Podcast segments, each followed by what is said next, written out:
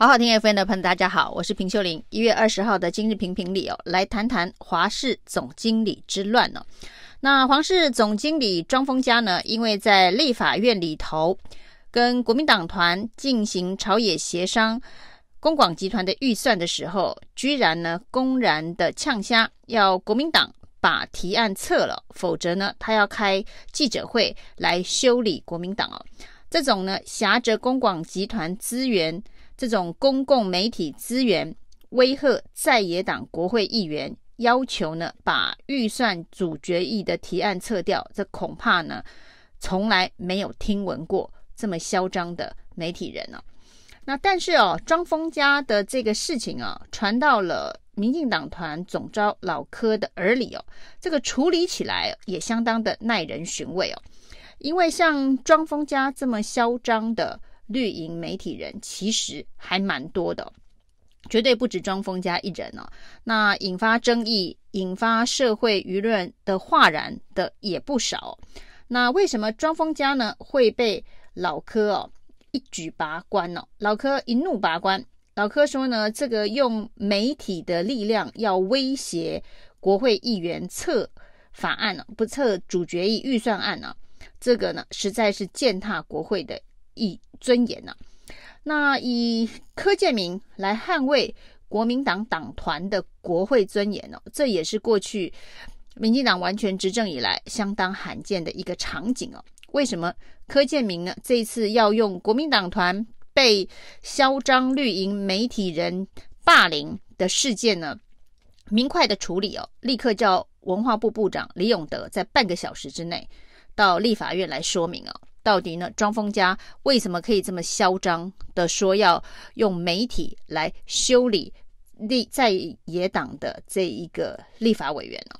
那这是不是背后其实老柯还是有其他的谋略跟算计哦？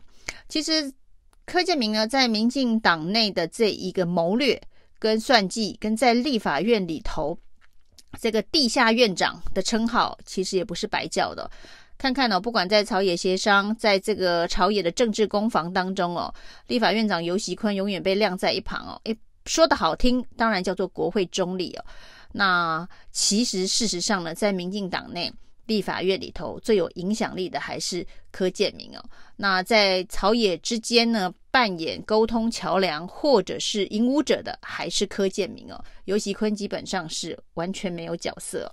那这次柯建铭为什么会针对庄丰家一天第一天叫这个文化部部长李永德到立法院来说明哦，到底为什么呃庄丰家要这么样子的嚣张啊？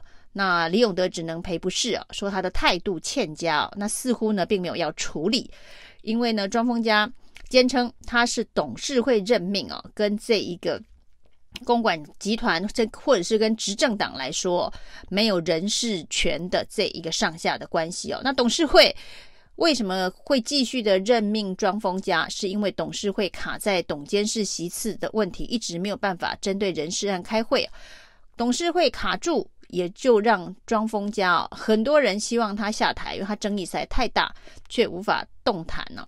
那这中间到底是有什么样子的一个幕后的呃故事啊？恐怕柯建铭是很清楚的，所以要趁这个机会呢，一举处理掉庄丰家。那国民党团一怒，老柯居然呢要拔庄丰家的关，壮站在国民党团这边主持正义啊。那其实，在民进党执政之后呢，用媒体修理国民党，用立法院的多数暴力修理国民党哦，这个这一天没有三次也有五次哦，真的有这么的严重吗？所以呢，这背后到底是不是民进党的派系斗争，恐怕，才是一个让老柯见急履急的原因啊。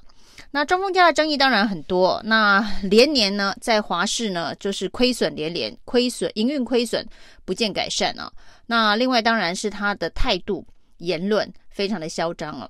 那大家印象最深刻的是在这个去年的双十国庆，蔡英文总统呢在国庆演说上面呢讲了非常多次祝中华民国生日快乐，结果呢张丰家在他自己的脸书说呢，这是在祝幽灵国生日吗？他是不承认中华民国的，不承认中华民国的华氏总经理，结果呢，却在公广集团用公家资源、公共资源所资助的电视频道里头担任总经理哦，这的确也是非常的荒谬。所以有人就说，你庄丰家就是幽灵国的公广集团的华氏总经理哦。那你身为幽灵国的总经理，那你当然。祝的是幽灵国的生日。那从庄丰家的这一个脱序的言论哦，甚至公开杠上蔡英文总统中华民国台湾派的这一个路线哦，可以看得出来他的背后灵是谁哦。那显然呢，庄丰家肯定是深绿独派所支持的一个公广集团的高官呢。那所以他的背后是深绿独派，所以呢，可以公开的校正蔡英文呢。那这次呢，当然是柯建铭找到了机会哦。一方面叫李永德立刻来报告，李永德不敢处理。隔天呢，柯建铭又告诉大家哦，这一个公广集团的董事长陈玉秀已经打电话给柯建铭，说会立刻处理啊。那立刻处理就是要立刻开董事会，立刻处理这一个，据说是因为董事会如何如何卡住，动弹不得，两年没有办法动。庄丰家的人事案哦要立刻处理。两年来不能动，一天内居然能动哦！这当然是两年来没有动的原因是派系角力的安排哦。那显然挺庄丰家的背后灵，这个背后幽灵的这一派的势力哦，卡住了这个公广集团策换华视总经理的人事权。